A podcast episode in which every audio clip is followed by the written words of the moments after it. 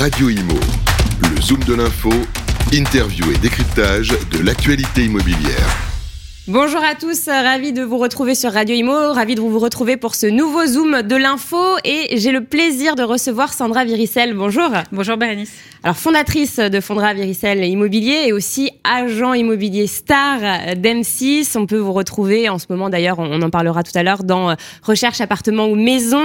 Euh, vous êtes également ambassadrice d'Intercab. Oui. Alors on, on va discuter de plein de choses. On va déjà faire un point sur le marché immobilier. Euh, c'est vrai que c'est une période assez complexe. Euh, Pouvez-vous nous dire déjà vous euh, ce que vous constatez à Lyon, puisque vous, vous avez donc euh, vous travaillez à Lyon, et puis euh, et puis peut-être un peu dans, dans le reste de la France, vu que vous, vous connaissez tout le marché. Oui, alors c'est vrai qu'on est dans un marché de transition, on va dire. On a plusieurs euh, points euh, qui viennent bousculer le marché de manière très rapide. Euh, donc la transition, comme elle se fait sur une durée très courte, on a une instabilité, on va dire, qui est importante, à la fois au niveau des prix, au niveau du nombre d'acquéreurs, c'est-à-dire qu'on a des facteurs extérieurs comme le système bancaire qui euh, nous handicape énormément depuis quelques Ouais. temps.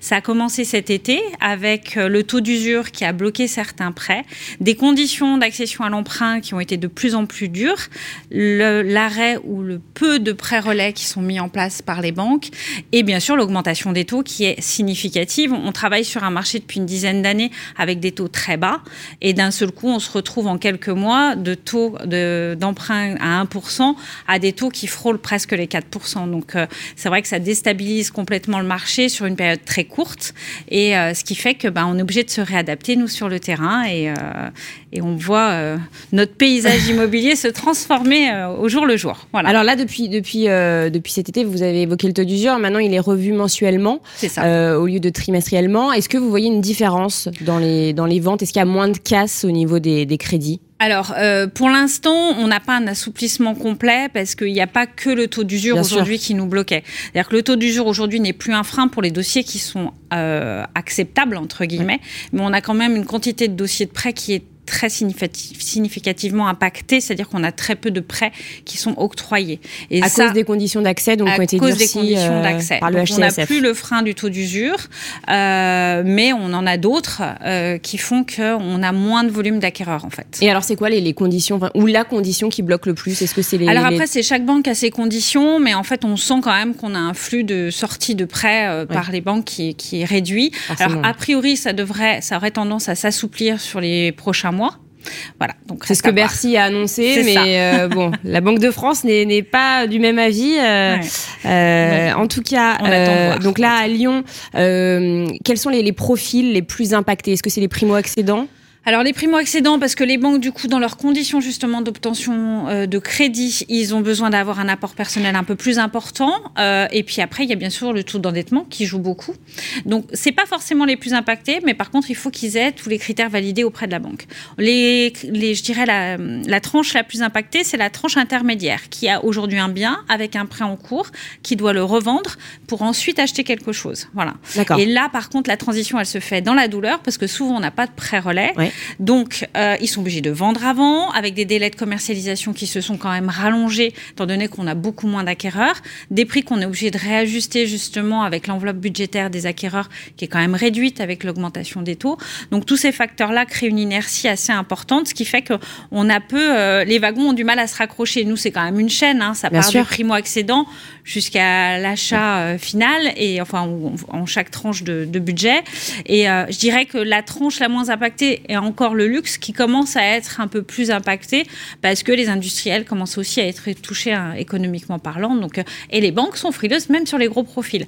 C'est vrai qu'on a euh, aujourd'hui des refus de prêt sur des profils où avant ça ne se passait jamais. Donc euh, nous on est aussi un peu déstabilisés à ce niveau-là parce que on est obligé de demander patte blanche à tout le monde avant de s'engager sur un compromis. Il y a même des banques qui ne prêteraient plus, selon certains courtiers. Est-ce que Ouais. c'est ce que vous avez constaté Ouais, aussi il y a des banques qui ont arrêté de faire des prêts. euh, Parce que ça coûte trop cher, hein, parce qu'elles se refinancent. euh, évidemment, voilà. on les citera Mm, pas, mais euh, mais ça, donc vous le confirmez, euh, c'est ce que vous voyez. euh, euh, parfois on jongle avec euh, quelques banques. Bon, Il y en a encore qui prêtent, bien hein, sûr, bien sûr. Oui, oui, c'est quelques-unes. hein, il y en on a deux, continue à euh. vendre. Euh, faut- on n'est pas alarmiste non plus, mais c'est vrai qu'on est, c'est ce que je vous disais tout à l'heure, sur une période de transition qui fait que bah, on marche sur des œufs. Mm. Alors justement, vous avez évoqué les délais qui se rallongent. Euh, on l'a dit en début d'émission, vous êtes ambassadeur ambassadrice d'Intercab. Intercab a sorti un observatoire récemment, le mois mm. dernier. ça faisait partie des constats. Hein. Je crois qu'il y a de nombreux agents immobiliers. Vous avez les chiffres 74, il me semble, qui constatent que les délais se rallongent. Comment, comment... Effectivement, la boîte IMO a lancé le premier observatoire des indépendants parce qu'en fait, les agents indépendants n'ont souvent pas la voix bah dans, pour s'exprimer. Donc, euh, là, 8000 agences qui font partie de la boîte IMO, euh, ils ont lancé euh, cet observatoire de manière à remonter les chiffres qui sont souvent des chiffres très importants du terrain parce que c'est un maillage national au niveau des, petites agences indépendantes. Et on a effectivement constaté que 74% des agents avaient constaté un rallongement des délais de commercialisation. C'est ce que je vous annonçais tout à l'heure, où on est sur, pour les deux tiers, à plus de trois mois de commercialisation en plus. Qu'est-ce que, qu'est-ce que révèle euh, encore cet observatoire? Alors, on a des disparités au niveau national. Donc, nous, on le sent beaucoup dans les grandes villes, que ce soit Lyon, Paris, Bordeaux, Marseille. On constate une, enfin, une, enfin, une, comment dire, euh, pour une contraction, ouais. Oui, enfin, il faut qu'on réadapte euh, nos prix. Donc, on est sur une période de euh, je dirais, d'instabilité. Donc euh, pour l'instant, c'est un peu bloqué, on va dire. Parce que les vendeurs ne veulent pas jouer le jeu. C'est ce, que, c'est ce qui leur sort. C'est compliqué, parce que c'est ce que je disais. Ça fait des années qu'on travaille sur un marché avec des taux bas, euh, avec des prix qui ont augmenté en conséquence, avec les enveloppes budgétaires qu'avaient les clients en face. Donc là, la transition, comme elle est brutale, il nous faut le temps aussi, nous, même nous, aujourd'hui, quand on estime, c'est pas forcément évident. On a les bases d'il y a un an, les derniers chiffres sont pas sortis. Donc en fait, quand on on réagit en fonction de ce que nous renvoie le terrain aujourd'hui. Donc c'est pas forcément évident de fixer le bon prix. Euh, et parfois on tâtonne, donc on est obligé d'effectuer des baisses de prix. Donc il y a déjà la baisse liée à l'enveloppe budgétaire qui est euh, rétrécie par rapport au taux d'intérêt. Et puis après le nombre d'acquéreurs qui est aussi beaucoup plus faible, qui crée de la concurrence et un volume plus important de biens sur le marché. Donc aujourd'hui l'acquéreur, il a plus d'appartements à visiter ou de maisons, donc il a plus de choix. Il met plus longtemps à faire prendre sa décision pour celui qui est finançable, hein, je parle. Euh, donc tout ça, ça crée une inertie et forcément, bah, faut, ça rétracte un peu le marché. Voilà. Mm. Euh, il faut le temps que les choses rentrent dans l'ordre. Quand vous parlez des acquéreurs finançables, est-ce que vous vous assurez, pour éviter euh, de, faire perdre du temps aux vendeurs, que, que l'assureur, que l'acquéreur est vraiment finançable? Est-ce que vous, oui, faites la, oui, Non, on s'engage pas. Enfin, après, ça reste toujours des lettres d'intention ou des. il faut quand même faire la demande. Hein. Ça, ben, on est toujours soumis à la demande de, et à l'obtention de l'offre de prêt, mais on essaye de sécuriser un maximum nos transactions avec des, euh, souvent des demandes de, de simulation avec le bien en question euh, sur lequel ils se sont positionnés. Ce qui nous permet d'avoir une traçabilité vis-à-vis de notre vendeur pour lui assurer qu'on a fait l'ensemble des démarches pour s'assurer que le financement est censé aller au bout. Mmh. Donc là, vous parliez des disparités au niveau des régions, au niveau des prix. 34% euh, des, agents dans, le sondage constatent en revanche que les prix ne baissent pas. Alors ça dépend des endroits. Alors il y a des endroits qui ne sont pas encore touchés, comme la montagne, tous les lieux de villégiature, la côte, etc. C'est des marchés qui sont encore très tendus, où les prix sont encore élevés ils n'ont pas commencé à baisser. Ils ne baisseront peut-être pas. Hein. J'ai pas, pas de boule de cristal pour savoir ce que, ce que va nous dire euh, demain ou la rentrée. Euh, mais pour l'instant, c'est des marchés qui sont très stables et qui continuent à être florissants. Quoi. Donc euh, voilà. Donc la, montagne, le bord de mer. La, loi de l'offre et de la demande, il y a plus d'acquéreurs que de bah vendeurs. Donc ça continue à, à maintenir le marché. Sandra, est-ce que c'est le moment d'acheter? Alors c'est toujours le moment d'acheter, c'est-à-dire qu'aujourd'hui, euh, si vous achetez, euh, je dirais par exemple dans les grandes villes ou dans les marchés un peu plus compliqués, ben, vous aurez déjà une force de négociation qui sera plus importante si vous avez un bon dossier. Et puis deuxièmement, si demain les taux baissent, vous pouvez toujours euh, revoir votre, euh, votre taux d'emprunt. Ça, c'est pas un souci. Donc, on peut même gagner sur les deux tableaux. Si demain, on a euh, des taux d'intérêt qui reviennent à baisser, tout le monde peut renégocier son prêt plus tard. C'est vrai qu'un prêt, ça se renégocie, alors que le prix d'un bien, d'un appartement, ça se renégocie pas. Qu'est-ce qu'un bon dossier Quand vous dites un bon dossier, combien il faut d'apport On dit que c'est 10 à 20% du prix. C'est ça, pour les primo-accédants, c'est même plutôt 20% c'est-à-dire les frais de notaire, et souvent, ils aiment bien avoir 10% du prix. donc, c'est vrai que ça complique aussi la donne pour les, pour les jeunes, parce qu'avoir cette enveloppe sur des grosses villes comme Lyon, Paris, Marseille, où les prix sont quand même élevés, hein, malgré tout, c'est compliqué d'avoir ce montant-là. Mais c'est vrai qu'aujourd'hui, pour être primo-accédant, c'est important d'avoir euh, d'avoir un peu d'apport personnel. Alors, il y a 20% d'apport et on nous a parlé aussi d'une épargne de sécurité. Ça, est-ce que vous l'avez ah, euh, Certaines banques le demandent, ouais. En hmm. plus de l'apport, c'est-à-dire qu'il faut sur un livret euh, hmm. tant de mois d'avance de mensualité du, du crédit. ce que je vous disais tout à l'heure, les conditions varient en fonction des établissements bancaires et ça, bah, c'est chaque établissement bancaire fixe ses conditions pour accéder à l'emprunt. Mm. Ce qui nous crée un marché aussi locatif hyper tendu, parce que ça, c'est aussi l'autre effet. Les villes où on a des plafonnements de loyer, où on a vu déjà moins d'appartements euh, à mise à la location, euh, on se retrouve aujourd'hui avec des conditions très précaires, dans le sens où on a des gens qui ne peuvent plus acheter, qui ont vendu leurs biens et qui essayent de louer et qui ne trouvent pas de location. Et c'est vrai que le marché locatif est d'autant plus tendu avec la situation qu'on vit actuellement. Et ça, vous le, vous le, constatez aussi, il y a de plus en plus de personnes pour un, mm. bien en location. Ouais, il y a des listes d'attente. Moi, je parle de Lyon, euh, c'est vraiment hyper compliqué j'ai plein de clients qui galèrent vraiment à trouver une location. Mmh. Alors, autre, euh, autre phénomène dont on parle beaucoup en ce moment, c'est le DPE, le fameux diagnostic de performance énergétique, euh, qui pose problème aussi. Tout à fait. Pourquoi? Alors, il pose problème dans le sens où jusque-là, on ne regardait pas trop hein, le DPE. Donc là, aujourd'hui, c'est un vrai sujet avec la loi climat et résilience, donc euh, du coup, avec l'allocation.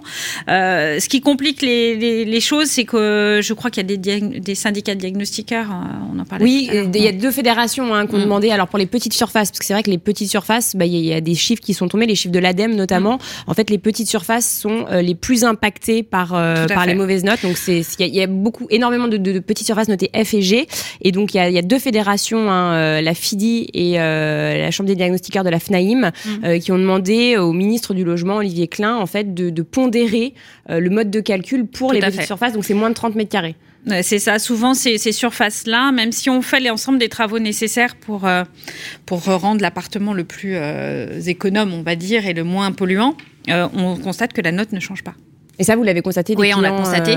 Après, ça dépend aussi de la place de l'appartement dans l'immeuble. Donc, en fait, on a des grosses disparités parce qu'un dernier étage va être mal noté alors qu'un appartement qui est entre deux appartements, voilà, bah, les deux chauffent, les deux chauffent. Donc, en fait, il y a des modes de calcul. Il faudra revoir tout ça, après, c'est pas mon métier, mais on en a parlé en tant qu'agent immobilier. On a essayé de faire remonter aussi l'information dans le sens où on est un vrai cahier des charges, c'est-à-dire qu'on est un mode de calcul qui fasse que si vous avez telle, condition euh, par rapport à une localisation dans un immeuble ou par rapport à une surface, si vous faites tel et tel travaux, que vous puissiez améliorer votre note. C'est-à-dire qu'aujourd'hui, on n'a pas de cohérence parfois et on se retrouve avec des appartements qui sont pas louables et qui pourtant qui sont habitables et qui ont les meilleures conditions en termes de d'isolation ou autre. Si on change les fenêtres, on change le chauffage, qu'on a isolé un peu l'appartement, mais qu'on est au dernier étage et qu'on reste en F, que peut faire le vendeur quoi? Mm. Il ne peut rien faire. Donc il ne peut pas louer son appartement. Il peut difficilement le vendre parce que du coup il a une mauvaise note ou il le vend au rabais. Donc on, crée des situations précaires et en plus c'est un volume d'appartements qui n'est pas à la location et qui pour autant serait